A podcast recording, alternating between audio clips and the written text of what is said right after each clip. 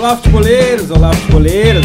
É Eduardo Dias estou aqui para convidar você para o workshop Big Data Análise de Dados no Futebol.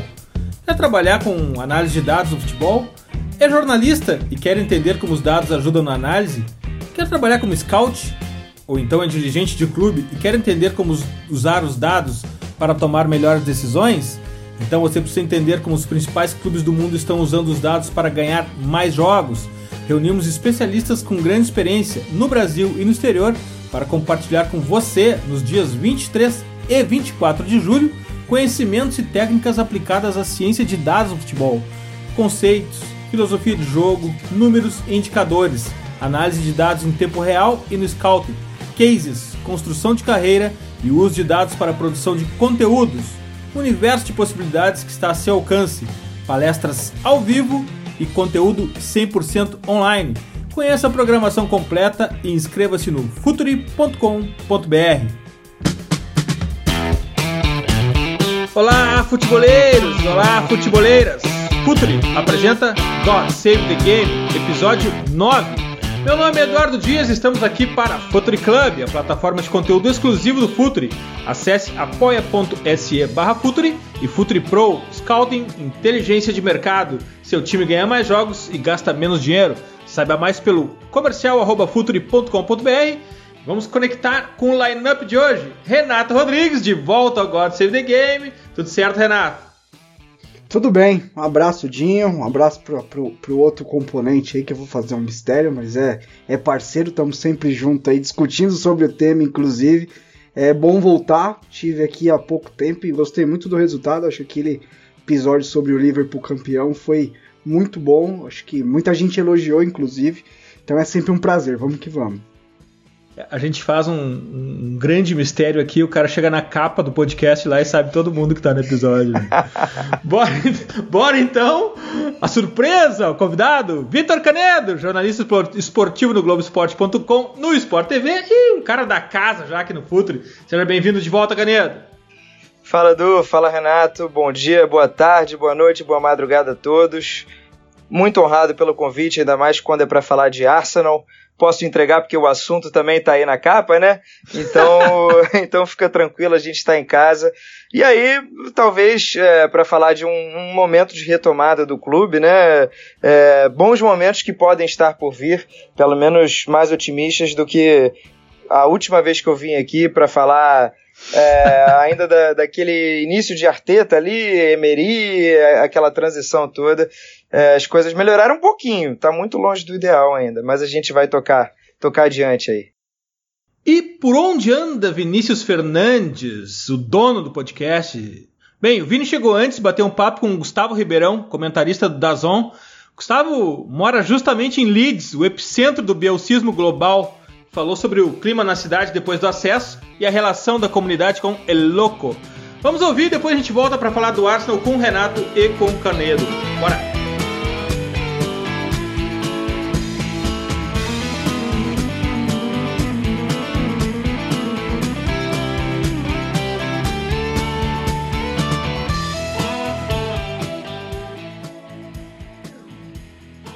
Então, Gustavo, para ti que, que vive em Leeds, né, me disse em off que vive aí desde novembro, deu para sentir bem uh, uh, esse, esse clima pós-Bielsa, que de alguma maneira revolucionou um pouco o futebol na cidade, né? Como é que é pro, pro Leeds, que é um time muito grande, um time de massa que há muito tempo não disputava a Premier League, chegar, voltar à Premier League no momento em que os torcedores infelizmente não podem ir pro pub comemorar, né? Tudo bem, Vinícius. É, é, uma situação inusitada, né? Não poder comemorar nas ruas. A gente viu até recentemente o Liverpool sendo campeão da Premier League e, foi uma multidão para as ruas. Isso foi muito criticado aqui na, na, na Inglaterra. Uh, isso saiu em todos os jornais. Então, quando houve essa situação com o Leeds, acho que já houve um pouquinho mais né, de cuidado com isso. No dia que, na noite, na verdade, em que foi confirmado o título do título não, o acesso primeiramente, né? Depois o título veio um, dois dias depois, é, mas na noite em que foi confirmado o acesso do Leeds, uma multidão chegou aí, não tanto quanto em Liverpool, mas um, um grande número de pessoas chegou aí até Ellen Road, o estádio do, do Leeds, para fazer uma comemoração. Foi uma a, a coisa espontânea que aconteceu, as pessoas foram chegando, ah, no dia seguinte muita sujeira, então isso também repercutiu bastante por aqui. E aí, quando foi confirmado o título, o pessoal acabou ficando um pouco mais comedido, né? Houve um, uma outra é, comemoração numa, na região central da cidade, lugar onde sempre são realizados é, protestos, manifestações. Ali o pessoal foi também para comemorar, mas com uma quantidade já muito menor do que houve em Liverpool, por exemplo. Quando, antes né, desse lockdown, da pandemia aparecer, quando se imaginava essa data em que o Leeds voltaria para a Premier League, imaginava-se uma festa muito grande pela cidade toda, a carreata e tudo mais. Isso acabou não acontecendo, mas a população, assim mesmo, você percebe que se manifestou de alguma forma. Você anda pelas ruas, você ouve as pessoas ainda gritando, né, os gritos de guerra da, da torcida do Leeds, ou Marching On Together. Uh, você anda e você vê bandeiras do, do clube nas janelas, em muitas casas. Então a cidade entrou num clima muito festivo. E coincidiu justamente né, com um momento em que o país está se reabrindo, as pessoas estão voltando às ruas, as pessoas estão aos pouquinhos voltando às suas atividades. Então foi um momento de muita alegria aqui para a cidade. A cidade está com um clima sensacional.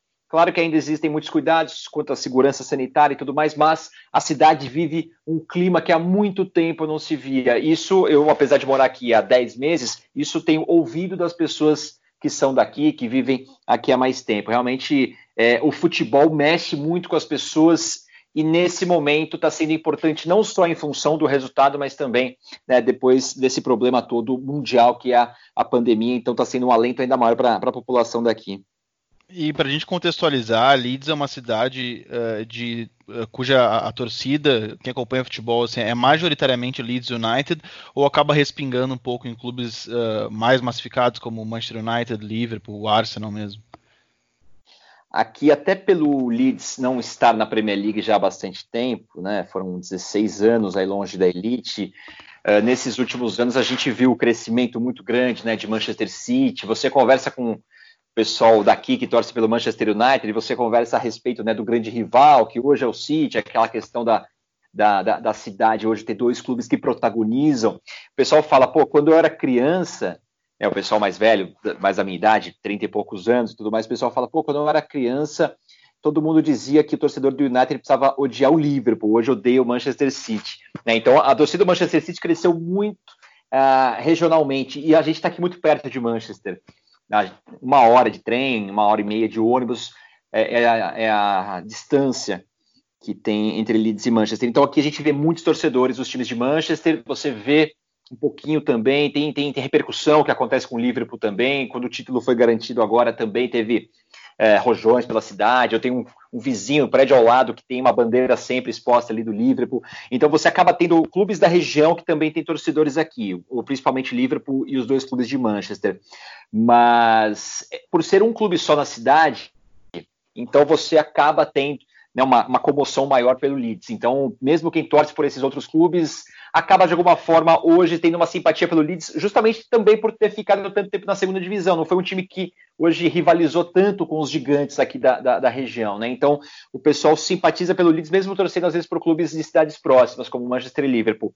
É, mas a cidade, quem a maioria das pessoas daqui de Leeds torce realmente pelo Leeds. Sim, e algo que, bom, chegou em novembro, pode falar muito bem, pode falar com propriedade sobre isso. O efeito sobre o efeito Bielsa, porque uh, assim que, que foi confirmado o acesso e depois o título do Leeds, viralizaram vários vídeos de, de, torcedores agradecendo ao Bielsa, um vídeo muito legal do, do ator, um, dos atores que faz o Game of Thrones, uh, uh, narrando um texto muito bonito de agradecimento ao Marcelo Bielsa, torcedores que foram perto da, da casa dele, né, abraçar, abraçar não, porque, porque não, não, não podia né, fazer isso, mas, mas agradecer, e me, mesmo ele não entendendo. Oi? Teve abraço. Teve abraço. Teve gente que, teve gente que não se conteve com, com um toque de cotovelos, né? Mas enfim, como é, que, como é que é esse. Uh, uh, uh, como é que é essa relação do Bielsa? O Bielsa é realmente uma unanimidade na cidade? Ele é, ele é. Eu, eu cheguei aqui em novembro e já havia se passado uma temporada, né, em que o, o Leeds acabou ficando quase, né, com a vaga para a Premier League, acabou no, na reta final ali perdendo esse acesso, mas mesmo assim ele continuou com muita confiança. O desempenho em campo, claro que o resultado acabou não sendo o, o, que, o que o desempenho em campo que o pessoal confiasse muito ainda no Bielsa para a segunda temporada dele. O Leeds hoje é um clube que está é, é, sendo administrado dono, que é um italiano, que é, pensa num médio prazo para o clube, um médio e longo prazo. Então, a, a, a, torcida abraçou essa ideia, e abraçou a ideia de que o Bielsa é o cara para realmente fazer o time ter um bom desempenho em campo, que o resultado acaba vindo como consequência, como aconteceu agora. Então, é, mesmo com, na temporada passada não conseguindo acesso, ele continuou com uh, uma idolatria muito grande. Você anda pelo centro da cidade, você anda no shopping, uh, lugares que fazem estampas para camisetas. Todas, uh, todos esses lugares têm homenagens ao Bielsa, em algumas camisetas escrito Rei do Norte da Inglaterra. Então é um cara que caiu nas graças. Ele foi chegou a ser um pouco criticado em alguns momentos. Ele não é um dos caras mais simpáticos do mundo, tem muita dificuldade em aprender um novo idioma, então até hoje ele é. Em outros lugares por onde isso aconteceu, né, na França, Uh, ele, ele, não aprende o idioma, então ele tem sempre que ter um intérprete, isso dificulta um pouco a comunicação. Ele chegou a ser criticado em alguns momentos por isso, mas a torcida gosta muito dele. Então, hoje, ele é tratado na cidade como um herói. É uma cidade do interior da Inglaterra, uma cidade que proporcionalmente é grande é, para o país. É, tem 600 mil habitantes, não é uma cidade pequena mas há muito tempo não, não tinha alguém que fizesse a população gostar tanto ou que tivesse uh, um carinho tão grande a ponto de já rapidamente haver homenagens para o cara. Então o Bielsa é um, é um ídolo daqui e, e não, acho que nada agora vai, vai manchar isso, né? Um cara que já está na história da cidade do Sim, a, a, gente pode, eh, bem ou mal, fazer uma, uma comparação com mais ou menos o, o, efeito Jürgen Klopp no Liverpool, porque há, há, uns, há, uns, três episódios do God Save the Game a gente comparava, a gente dizia como personificar um, um, time tão coletivo como o Liverpool em Jürgen Klopp. E a gente chegou à conclusão que o Jürgen Klopp ele, ele é uma figura maior do que todos do elenco do Liverpool. Uh, é mais ou menos assim em Leeds? É, é mais ou menos assim. É, realmente, o Jürgen Klopp fez, faz um trabalho sensacional e você vê que o coletivo acaba né, superando a individualidade, você vai tentar eleger quem é o principal jogador do Liverpool. Hoje é difícil, né? É, é, é, é algo que tem é, tantos elementos que se juntaram ali e deram muito certo que é difícil você pensar em alguém que dentro de campo se destaque. E esses elementos juntos todos têm um comandante que é o Jürgen Klopp. E no, no, no Leeds é muito parecido sim. O, o Marcelo Bielsa ele foi contratado com esse objetivo de subir para a primeira divisão. Um técnico que não tem grandes resultados na carreira mas tem admiração de praticamente todos os grandes técnicos do futebol europeu de primeiro nível. Então a aposta foi: vou pegar um treinador que não vai não, não estará entre os mais caros do futebol inglês, pelo menos por enquanto, mas é um cara que a gente acredita que no médio longo prazo vai trazer o resultado. Uh, tanto que na primeira temporada ele foi criticado na reta final, quando o time acabou caindo um pouco de desempenho, a questão física e tudo mais. E na segunda temporada dele, essa que está terminando, terminando agora, em algum momento também uh, ficou uma preocupação no ar. Será que o time vai de novo, na reta final, ter uma queda a ponto de cair? Uh, e dizia-se que muito vem, isso vem do perfil do Bielsa. Os times dele acabam tendo essa característica. Só que dessa vez acabou dando tudo certo. Então a, a gente vê que hoje uh, o Bielsa foi colocado como o centro desse, desse processo, desse, uh, como posso dizer, desse é, como se fosse a referência para esse projeto que o Leeds tinha de voltar para a primeira divisão. Ele foi colocado, em vez de tentar contratação de nomes consagrados para dentro de campo, acreditou-se muito a, a, competência do Bielsa para conseguir juntar, fazer um coletivo forte para o time subir, cara. E, e na, na, última edição da, da, da, Championship, o Norwich dominou do início ao fim a segunda divisão, chegou com muita expectativa na Premier League, manteve o time, manteve o Daniel Fark, treinador alemão, e era um time muito ofensivo, né? Que, que, que se, que, que, era marcado por, por, por, fazer muitos gols e propor o jogo. Chegou na Premier League, teve muitos problemas, foi rebaixado com muitas rodadas de antecedência. Em contrapartida, o Sheffield, que subiu sem fazer tanto alarde, conseguiu se manter, fazer uma campanha extremamente expressiva na elite, com um time jogando mais fechado. De certa forma, isso não, não, liga um certo sinal de alerta com relação ao Leeds, que é um time que, embora tome poucos gols também, tem uma vocação naturalmente ofensiva pela figura do Bielsa? Eu, eu acho que existe essa preocupação, fala-se a respeito disso aqui. O Norwich é um grande exemplo. Uh, essa, essa queda para a segunda divisão acaba acontecendo no momento em que a gente via um time com qualidade, né? O Norwich não é um time, é, é um time até agradável de se ver jogar, um time para frente, um time aberto, mas claro, você chegar e enfrentar os mais poderosos, com poder de investimento, como tem os principais clubes da Inglaterra, é mais complicado você jogar dessa forma. Eu não acredito no Bielsa mudando o estilo dele, não acredito. O que eu imagino é que o Leeds fará agora um investimento para reforçar o time. É o que se fala aqui. A pandemia acabou atrapalhando um pouquinho os planos. A expectativa era de, claro, manter uma base, mas com investimento, buscar algumas peças para tentar fortalecer o clube, porque é um clube de muita tradição, vai receber mais dinheiro a partir de agora, até de, de, de, patrocinadores e tudo mais. Então a expectativa é de que o time se reforce. Eu não vejo o Bielsa mudando o estilo dele. Né? O time deve continuar jogando da mesma forma. Aí a, a, acho que vai muito agora de a gente esperar e ver como vai ser o início da próxima temporada. Para ver se o time sofrendo na primeira divisão, se aí a diretoria vai continuar bancando o ídolo Bielsa ou se vai ser obrigada a, a, a, trocar de comando lá na frente, porque a gente sabe que o Bielsa é o cara que acredita muito na filosofia dele, não vai deixar de lado. Então eu vejo sim como uma preocupação, mas eu acredito que só vai se pensar em mudança uh, se realmente o time começar a ir mal das pernas e aí começar a correr algum risco na próxima temporada. Eu não vejo o Bielsa mudando o jeito dele, não, viu, Vinícius? Pois eu também não, e eu até te pergunto, uh, com base nesse modelo do Bielsa, com esses jogadores, para praticar o que ele faz na segunda divisão, na primeira, tu acha que precisaria reforçar muito o elenco atual? Olha, eu acho que para você competir em, em nível para ficar ali, pelo menos em meio de tabela, o time precisa de reforços, precisa de alguns nomes, mas a, a, base é forte, a base é muito boa. O time do Leeds é um time interessante. A questão é realmente você encarar agora um novo desafio, um, um desafio que é muito maior. O primeiro passo foi dado. A questão agora, a próxima temporada vai ser aquela para o clube se manter na primeira divisão. Vai ser temporada para pensar em, em, em, ficar, acredito que acima do décimo lugar, como aconteceu com o Sheffield.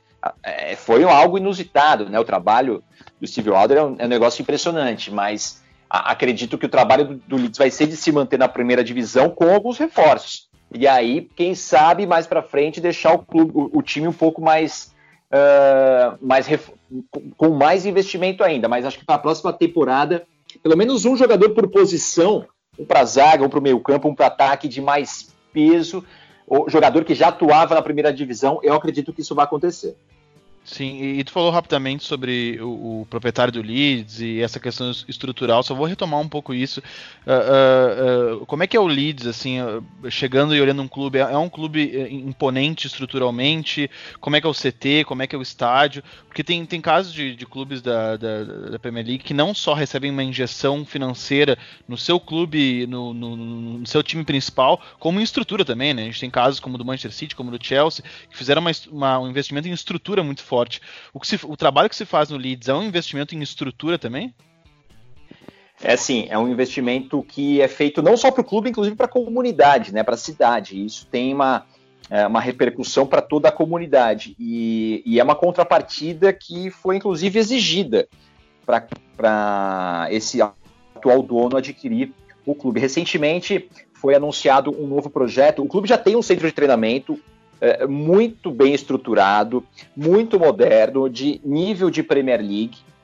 Então, para a sequência agora de trabalho, o time já volta para a Premier League com condição de, pelo menos no dia a dia, ter a mesma preparação dos principais rivais. E agora, uh, faz questão de uma semana, dez dias, foi anunciado aqui na cidade a construção de um novo centro de treinamento que será também utilizado pelo time principal, só quando houver uma necessidade. Se o, o CT principal tiver algum problema, houver uma necessidade em algum, em algum dia ou outro mudar o centro de treinamento, vão para esse novo.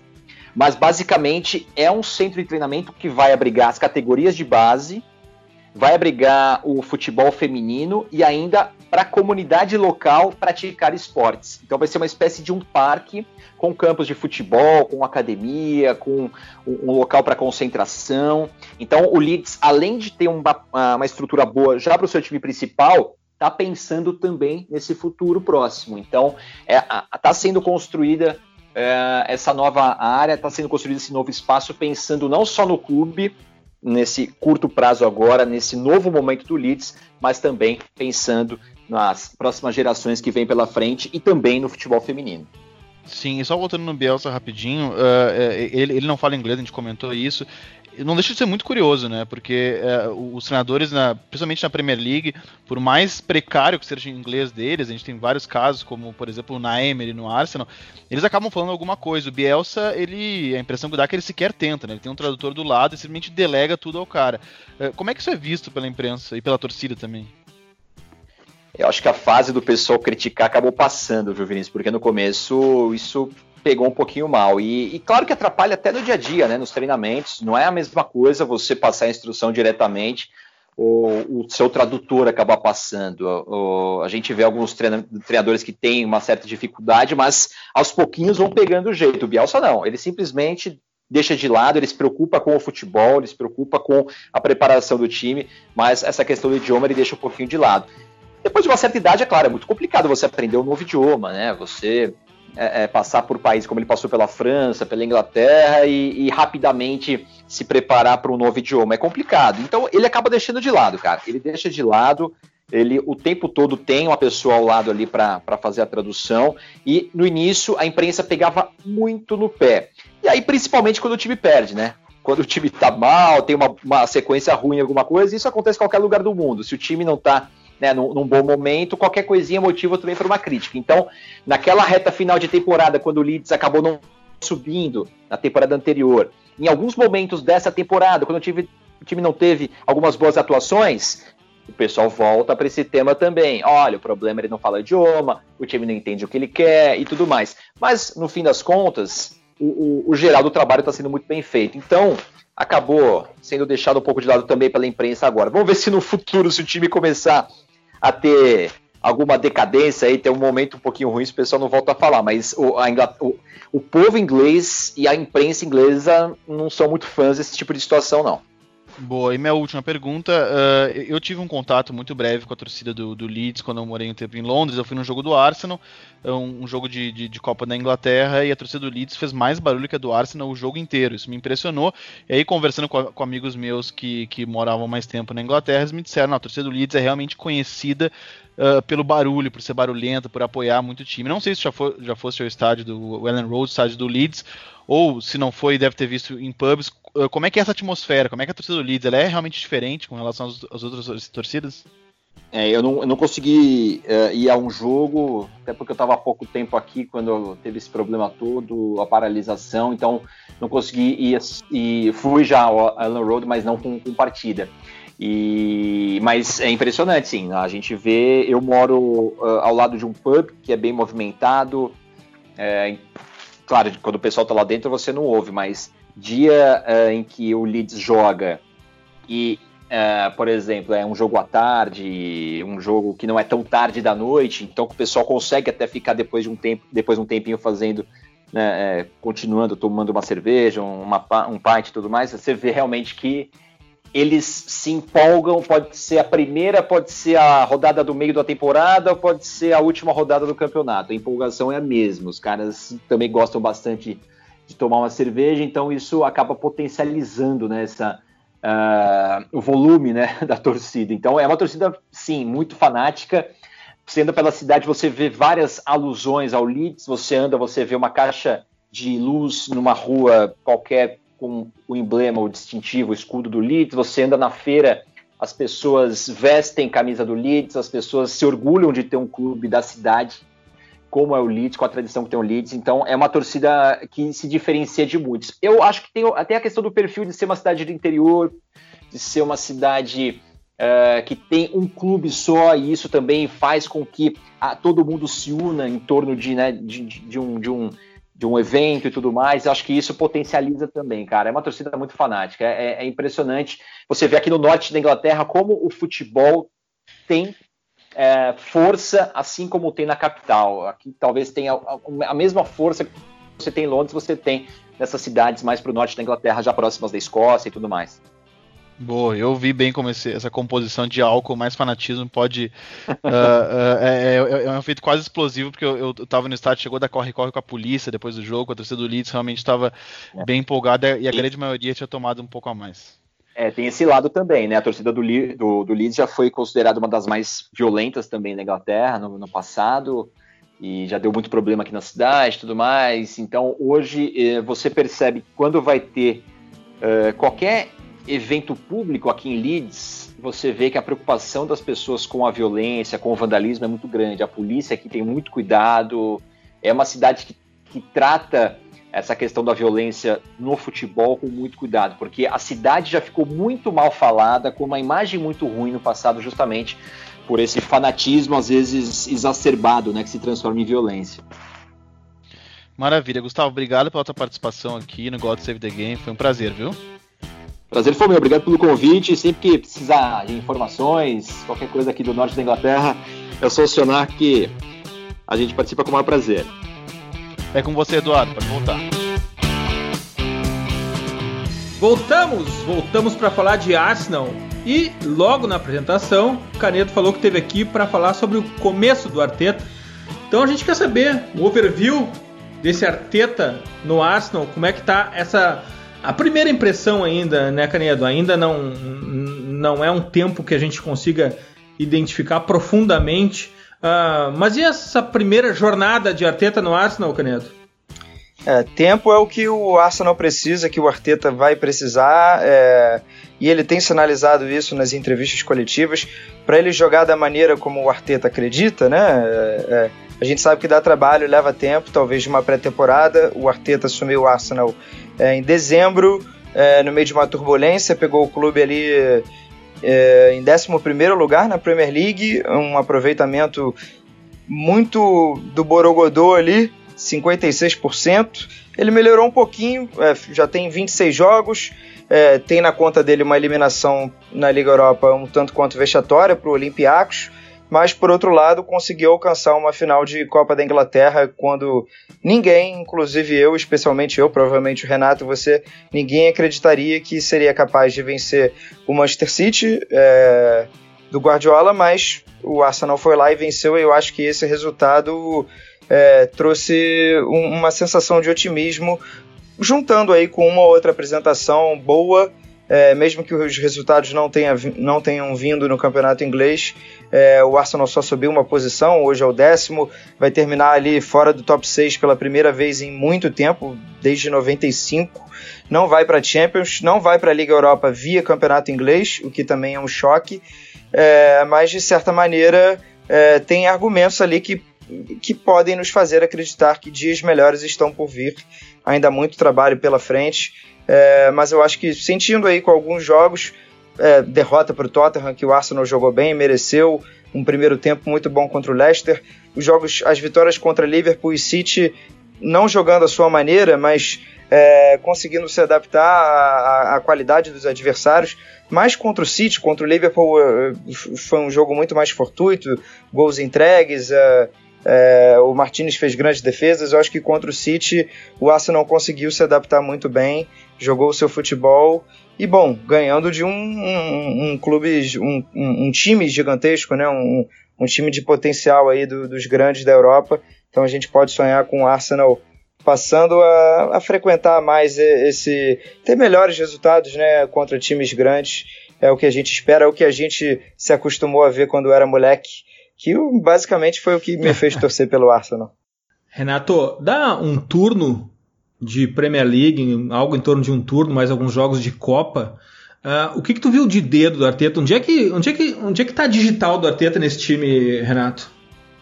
Todo time, né? Eu acho que é, faz muito tempo que a gente não consegue enxergar no Arsenal é uma, um norte, né? Uma linha de trabalho, uma ideia de jogo muito bem é nítida. É, obviamente, por isso talvez os torcedores do Arsenal e, e a gente aqui é, veja com otimismo justamente por isso, porque a gente vê uma oscilação em desempenho e, e também em resultado, mas a gente consegue enxergar hoje uma maneira muito bem estabelecida e, e, que vem muito da, do, do, que o Arteta trouxe, né? Principalmente da sua, da, da, sua estadia com o Guardiola no Manchester City, onde ele, onde ele trabalhou por muito tempo. Então a gente vê, inclusive, algumas semelhanças no estilo de jogo. É, eu sempre falo que olhar hoje para o Arsenal é, é, pensar a médio e longo prazo mesmo, acho que não tem como ser diferente disso. É, essa final de FA Cup é uma surpresa, acho que para todo mundo, e se a gente olhar, é, pô, acho que ninguém dava o Arsenal nessa final, acho que dos, dos quatro times que chegaram ali na, na, na semifinal, talvez o Arsenal seria o grande azarão e, e vai estar tá na final. Mas a gente vê, vê, muito bem estabelecido a ideia de ter o controle do jogo através da posse, é, algumas variações de sistema e parece que tem encaixado melhor agora com três zagueiros, que na verdade não, não é normalmente três zagueiros, normalmente ele puxa um lateral esquerdo para fazer um terceiro zagueiro pela esquerda, seja o Tierney ou o próprio Colosinati. Então a gente vê um time tentando iniciar muito bem o jogo com o Chaka e o Sebadios, que eu acho que aí tem um dedo muito grande do Arteta, né? O Sebadios passou a jogar muito bem, acho que é um jogador muito talentoso, sempre, sempre acreditei muito. E ele jogava numa zona um pouco mais pressionada, né? Ele não é um cara de muita imposição física, então ele estava sendo atropelado. É, tem encaixado muito bem a, a questão dos jovens, né? acho que os jovens cresceram muito na mão dele, o próprio Saka que vinha bem, o Nketiah foi, foi um baita achado também, que era um jogador que estava emprestado e chegou e passou a ter mais chances. Mas é um time que, que gosta de abrir muito campo, que dá muita liberdade para os alas, né? Para que, quem joga é como ala na, nesse sistema com três zagueiros. É, conseguiu encaixar bem o Aubameyang partindo da esquerda para dentro e agora nos últimos jogos uma dobradinha legal com o Lacazette saindo da área, tirando a referência para o Aubameyang justamente explorar esse espaço. A gente vai dissecando aí os pouquinhos, um, pouco mais desse, desse, desse modelo de jogo, mas eu acho que chama atenção isso. Acho que o Arsenal precisa equilibrar um pouco mais o elenco, é, entender que é o momento agora de talvez trazer algumas certezas e, e porque apostas o time já tem bastante, mas também é outra coisa que a gente pode ir trabalhando aí durante o podcast. Canedo, a gente discute muito aqui no Futuro, né? Quanto tempo precisa, quantas janelas precisa para mudar um conceito de, de time, um modelo de jogo. A gente fala sempre em algo em torno de três janelas para mudar tudo isso. Esse, esse grupo de jogadores do Arsenal é coerente com o modelo Arteta ou tem muito trabalho para fazer nas próximas janelas, Canedo? Tem sim muito trabalho. Eu acho que começa ali por uma saída de bola mais limpa, né? O Davi Luiz tem essa qualidade hoje, mas a gente sabe que os outros defensores, é, uma solução, o Tierney, o Tierney recuando, né, ajudou bastante, mas outros defensores, é, digamos que não tenham a qualidade necessária para estar ali. A gente espera muito do Pablo Mari, quer dizer, não espero tanto, mas num, numa comparação é, com o Mustafi, é, eu, eu até acho o Holding ok, assim, também, mas também não é muito da qualidade dele. É, eu acho que o, o ponto central é, é, é, contratar um zagueiro de qualidade, um zagueiro top. Tem o Saliba vindo aí, é um reforço já anunciado na temporada passada, ficou uma temporada no Saint Etienne e agora chega em definitivo por 30 milhões, talvez até uma, uma barganha, né? uma jovem promessa é, que tem sido muito elogiada. Mas eu acho que assim, a gente pega como exemplo o Liverpool, que o, o Klopp chega lá com uma imagem de que, olha, é, vamos fazer mais com menos. É, e ele fez de fato um trabalho importante, levou o Liverpool de volta à Liga dos Campeões, mas ele só foi de fato competitivo mesmo quando gastou dinheiro em Van Dijk, em Alisson.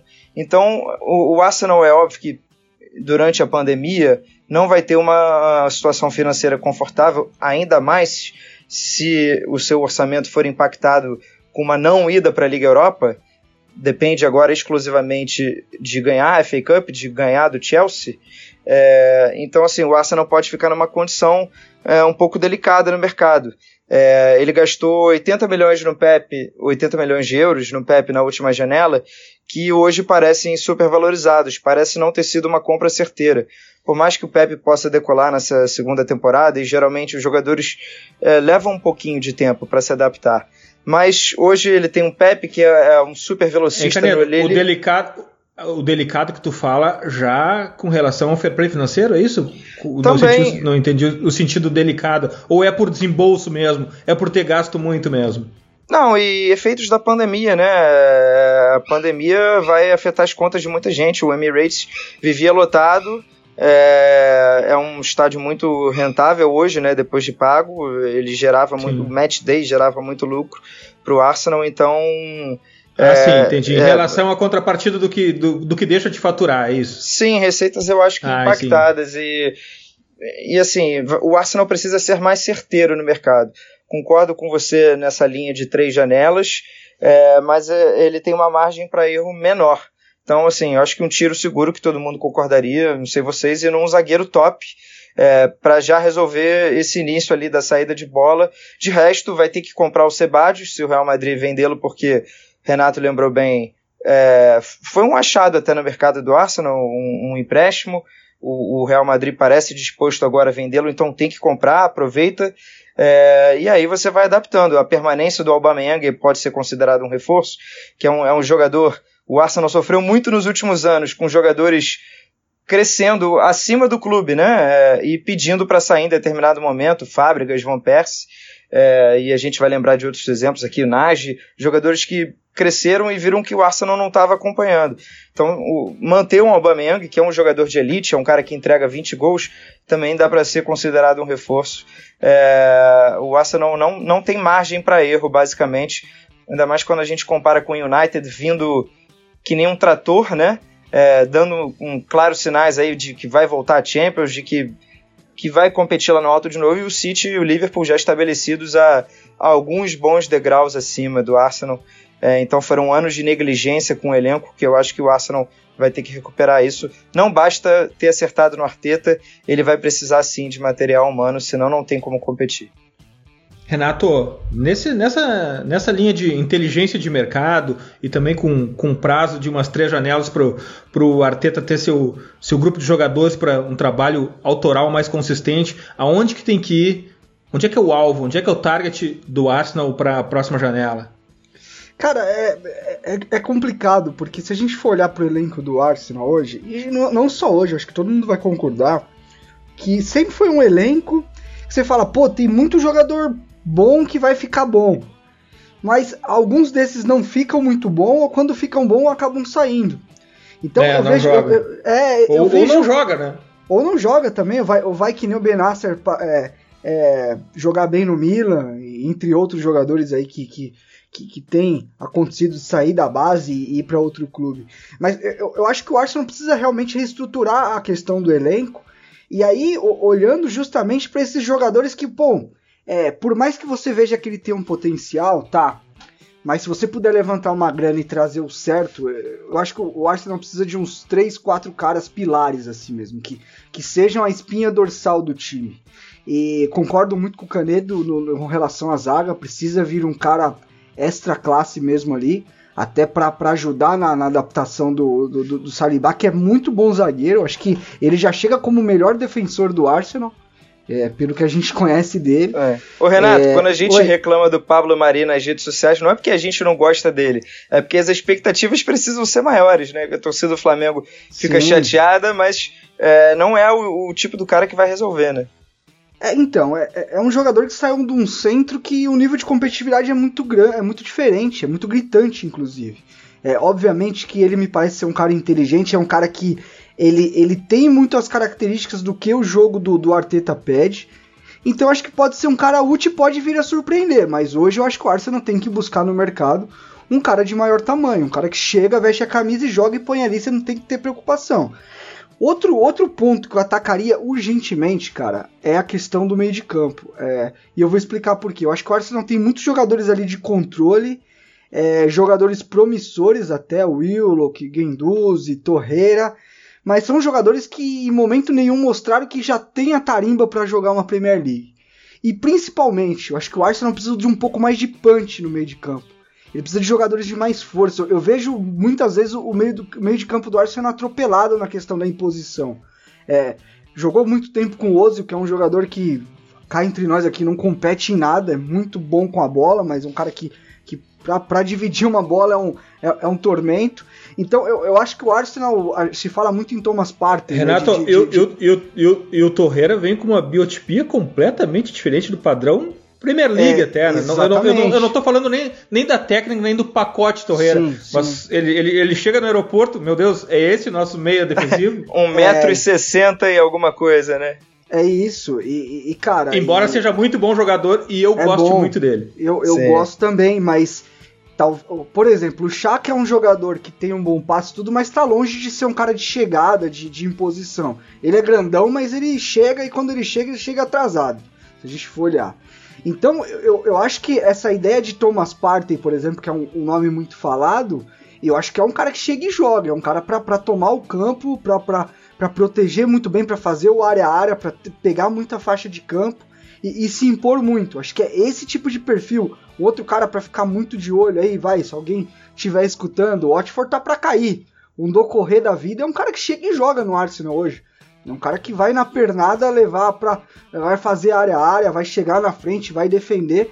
Então eu vejo muito assim, acho que talvez um, um, um a questão dos pontas, pô, o, próprio o próprio Saka tem dado boas mostras, eu acho que ele é um bom jogador, tem o PP que vem crescendo com, com, com, com o Arteta, eu, eu, eu concordo que o valor era muito alto, mas não tinha como achar outro jogador de qualidade para a posição é, por um valor inferior. O mercado estava muito inchado naquela época e a gente estava falando de um, de, um, de um ponta que fazia 20, 20 gols por temporada, né? O PP era um cara que, além de criar situações, era um cara que estava concluindo muito bem no Lille.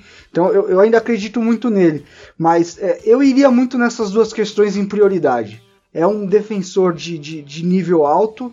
É, e uns dois meio-campistas mais parrudos mesmo, uns caras para chegarem um pouco mais, não sei se o Canedo concorda, eu acho o meio de campo do Arsenal muito mole, cara. Muito. Tô contigo e acho o Partey uma opção excelente.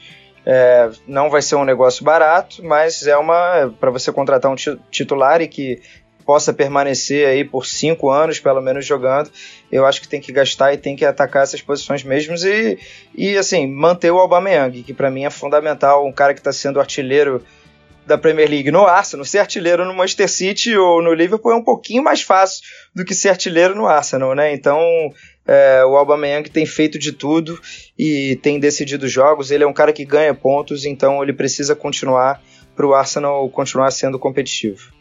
E Canedo, na, na, na verdade, o Arsenal precisa resolver muito a situação de alguns jogadores também. Por exemplo, o Ozil é um cara que pega uma, uma grande, uma boa parte de, de, de folha de pagamento. Esse tem que a, sair urgente. Entendeu? Vamos lá, o Lacazette é um cara que tá muito bem agora nessa reta final, mas às vezes parece que ele quer jogar, às vezes parece que não. Então, às vezes é um cara que pode estar envolvido num negócio, porque é um cara que tem mercado, entendeu? Você mantendo o Aubameyang, por exemplo, é, eu, eu, acho que o Arsenal vai ter que acabar vendendo para poder investir, porque pelo que a gente escuta também não tem uma. É sem competição europeia à vista também é, sem, como você disse, sem arrecadação de estádio, é, eu não vejo o Arsenal investindo muito se ele também não, não fazer venda. Por outro lado, né, Canedo, não é hora de trazer jogador para desenvolvimento, né? É hora de jogador de pico de performance, 25 anos, 26 anos que chegam, ainda que possa ser de, de uma liga menor ou talvez até Championship, mas que chega para jogar, né, Canedo? É isso, porque o Arsenal também já tem dentro do seu próprio elenco esse perfil de jogador de desenvolvimento. Ele vai chegar o Saliba, tem o Saka, o Martinelli, que infelizmente por lesão só volta em dezembro, mas estava sendo um prazer vê-lo jogar, até mesmo de centroavante ou aberto. Tem um moleque que está emprestado, se não me engano, no Huddersfield, o Smith Rowe. É, Willock, Nelson, Enquetear, todos esses são 21, 20, 19. Então, assim, é, é, tá precisando realmente um cara que chegue no auge, que já tenha se provado em grandes ligas da Europa. E é, claro, um exercício para a direção, né? Para o Raul, o Salene, né? É, o cara que faz, mexe com os contratos, faz as contratações todas do Arsenal. É um desafio. O Arsenal que é famoso, muito famoso por isso, né? Por dar tiros certeiros no mercado, graças muito ao Wenger, construiu essa fama, cons conseguiu também desenvolver grandes talentos. Então eu acho que o Arsenal é, precisa é, vai precisar acertar e que o Arteta possa ser mais do que um treinador, que o Arteta possa se envolver também, até porque é, ele vai querer construir o modelo dele e ele vai precisar dos nomes certos. Renato, qual é a tua análise sobre o ataque do Arsenal? De grupo de jogadores, de modelo, de forma de atacar?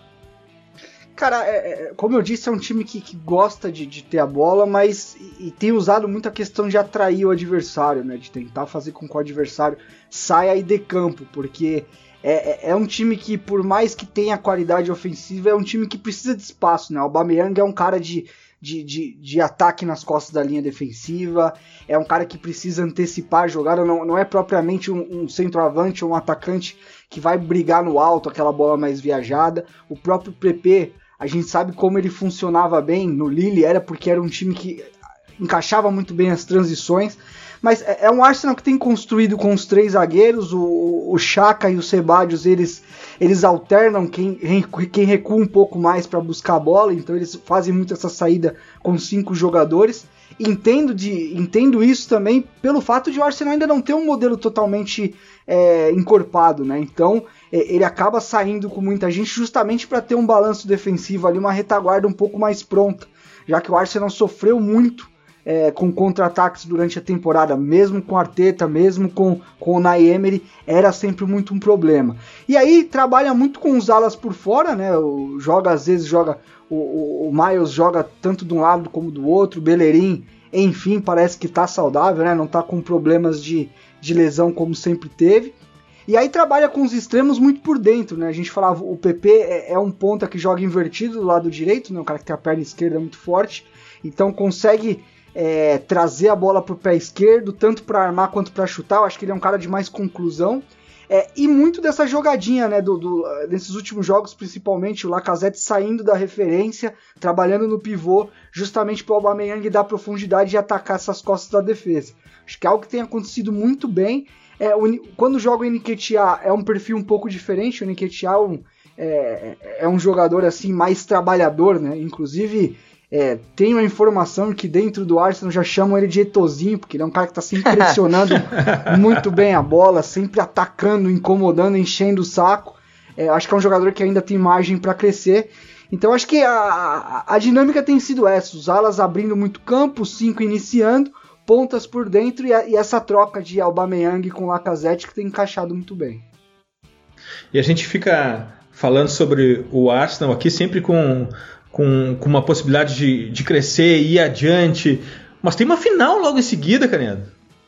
É, o famoso vai ou racha, né? Porque é, a temporada será positiva é, muito em função de, desse potencial título, né? Que não só vai classificar é, é, o Arsenal para a Liga Europa, vai garantir os milhões talvez necessários para o Arsenal fazer os seus negócios no, no, mercado de transferências que já abre semana que vem.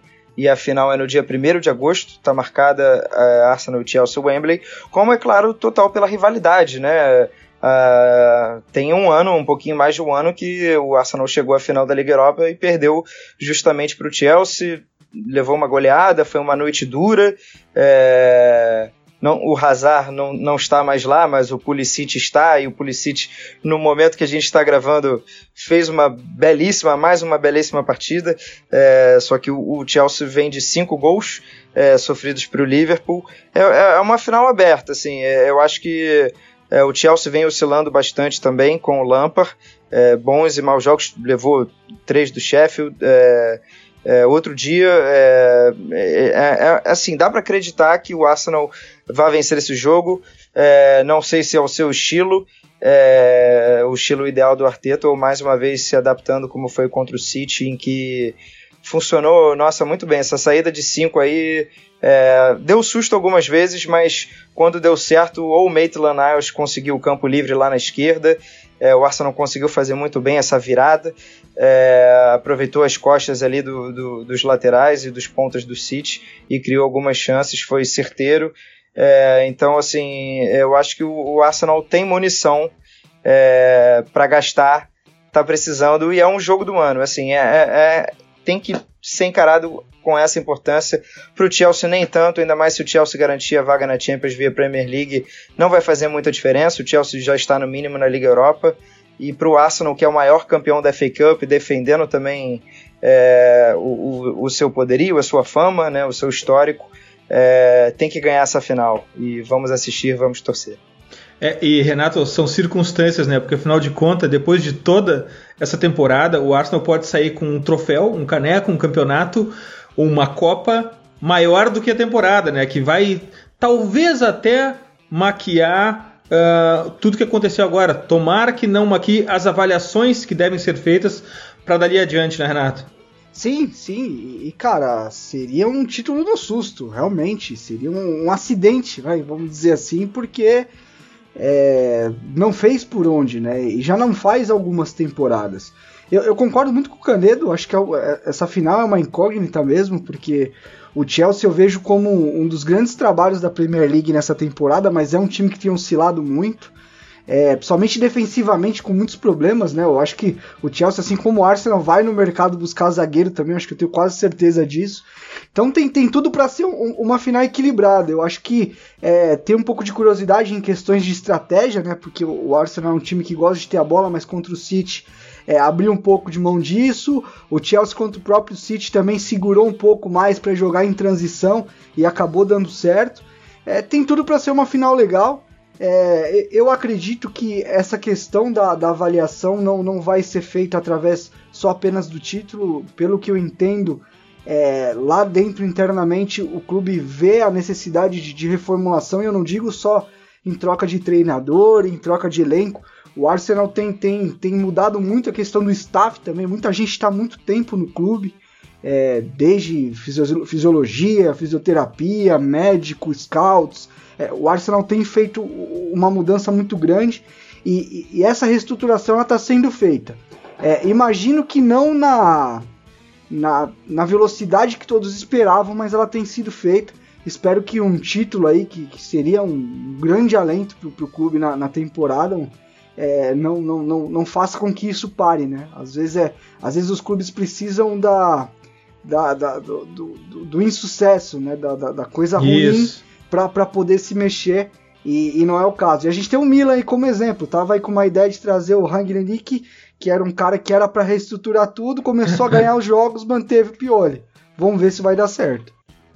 E fez o Myron jogar fora o seu, o seu texto sobre Rangnick no Milan. Mas então eu fico mais muito... feliz ainda, então. Derrotas ensinam bem mais do que vitórias. Canedo, no que prestar atenção nas próximas semanas do futebol inglês? É, vou roubar aqui, vou, vou, fazer dois comentários rápidos. No domingo temos a última rodada, a 38 da Premier League. E, então a situação é a seguinte: o Tottenham hoje é o sétimo colocado. É, ele, ele vai para a Liga Europa, mas é, a gente tem decisões importantes aí sobre rebaixamento. E o jogo do Arsenal, Arsenal e Watford, é fundamental que o Watford está um gol de saldo abaixo do Aston Villa. Então o Arsenal recebe o Watford e o Aston Villa visita o West Ham, que conseguiu se livrar com, com um empatezinho ali com o Manchester United. Mas eu acho que o mais legal, não sei se vou roubar o, a ideia do Renato ou não, é projetar é, o mês de agosto que vem por aí com Liga Europa e Liga dos Campeões. Na Liga Europa, eu não vou falar que o Chelsea está vivo, né? Foi, é, seria uma mera formalidade. O, Bayern de Munique vai receber o Chelsea tendo feito 3 a 0 no jogo de ida. Não imagino que isso possa ser revertido. É, mas o Manchester City está vivíssimo, ganhou o jogo de ida contra o Real Madrid, é, 2 a 1 fora de casa e, joga em casa no dia 7 de agosto. E na Liga Europa temos o Manchester United e Wolverhampton ainda vivos. É, eu, e eu considero, eu acho que o Manchester United o favoritaço com aquele símbolo trademark do lado que geralmente não dá certo, mas o United é o favoritaço para ganhar essa Liga Europa. Por mais que tenhamos ótimos trabalhos ali também, algumas gratas surpresas, estamos nas oitavas de final. O United vai fazer jogo de volta contra o Lask Linz da Áustria é, e tem tudo para passar. Meteu 5 a 0 no jogo de ida e acho que vai adiante. Então poderemos ter ingleses de novo indo longe nas competições europeias. Aqui no futuro a gente vai estar ligado na Champions League, segunda tela em todos os jogos pelo Twitch, mas a Europa League está muito divertida também. É uma grande dica que eu deixo. Renato, no que prestar atenção nas próximas semanas do futebol inglês? Cara, é, o, o Canedo colocou quase tudo, né? não, foi mal, mas, foi não, mal. não, tô brincando. Eu, eu, a, minha ideia é tentar projetar um pouco mais, né? A gente tá falando aí de um calendário que vai estar apertado. Então a gente está falando de, de, janela de transferências aí nos próximos meses. É, até nas próximas semanas, né? Tem jogadores aí importantes com o contrato acabando, para onde vai o William, é, para onde vai outros vários jogadores. É, olhar também. Não, a... William, William, William fica em Londres, Renato? Eu espero tá com que sim. pinta, né? É, exatamente. Mas, mas, parece que é mais Tottenham do que Arsenal, mas a gente vai descobrir em breve, né? Vamos apostar, homem? Ah, se você tem informação aí, por favor. então tomara que ele vá pro lado de vermelho. Mas é, até, até, até, olhando pra, pra zona de rebaixamento, é, olhar aí pro. Eu até falei isso no, no, no, outro podcast. O Norwich tem, tem jogadores interessantes. O Watford é, tem jogadores também que eu acho que tem muita valia aí para uma Premier League. É, caindo para a segunda divisão, eu iria correndo atrás de Doucouré. Acho que era um cara que encaixar muito bem no Arsenal e em outros vários times. E também pensar que a próxima Premier League, a gente vendo esse crescimento no Manchester United, do Chelsea caminhando para um lugar bom, o Arsenal a gente falou que veio com otimismo. É, o Tottenham nem tanto, né? Acho que não é porque é rival, não, é, mas é, o trabalho vem, vem muito abaixo do Mourinho. Acho que sou bem crítico ao, que tem acontecido. Mas acho que tende a ser uma. Obviamente, com Liverpool e City é, lá em cima, né? Eles já têm algo muito bem estabelecido, mas talvez mais briga aí, né? Os grandes um pouco mais estruturados, já que a gente está falando aí de Sheffield, de Burley, de Wolverhampton, de Leicester, todo mundo na frente do Arsenal nessa temporada. Tem a Championship aí, né? Só, só para dar ah, uma. Sim, sim, vai lá. Championship vindo aí, eu, a gente está gravando numa quarta-feira em que o Brentford entregou, estava com tudo na mão. Depois de uma sequência de vitórias incrível, o Brentford tem uma história muito legal. É o, é o time do Moneyball, digamos assim, para resumir em 20 caracteres. Não sei se cabe, mas é o time do Moneyball e eu gostaria muito de vê-los na Premier League. Tem inclusive jogadores potenciais aí, reforços do Arsenal. Deu mole, então o West Brom subiu com o Leeds é, e o Brentford foi para os playoffs não está com uma pinta boa, vai ser Brentford contra Swansea, Fulham e Cardiff, duas semifinais, e aí avançando tem aquela, aquele jogo clássico do acesso no Wembley, dessa vez não estará lotado, não vai ter ninguém, teve uma pipocada do Nottingham Forest tremenda na última rodada, vai ficar mais um ano na Championship, mas é sempre bom acompanhar esse mata-mata, eu acho até que a gente poderia adotar essa fórmula de playoff no Campeonato Brasileiro, na Série B, em vez de quatro subindo, quatro descendo e fica sempre aquele ioiô de sempre, é, um playoff desse eu acho que seria um baita de um atrativo. E é o playoff mais valioso de esportes coletivos, imagino que seja, né, pelo, pelo valor que tem a cota de TV na Premier League, na primeira divisão do futebol inglês. Então tem muito dinheiro envolvido nessa decisão. Canedo, volte sempre. Muito obrigado, meu, meus amigos. Prazerzaço estar aqui com vocês. Espero que vocês tenham gostado. Tamo aí só chamar e que o Arsenal vença aí no próximo dia primeiro. Renato, volte sempre. Tem a chave da porta, né? É só entrar. Só chamar, a gente tá aqui, sempre apostos. Valeu mais uma vez. Um abraço. Futeboleiras, futeboleiras, nós somos o Futre e temos um convite para vocês. Pense o jogo. Até a próxima.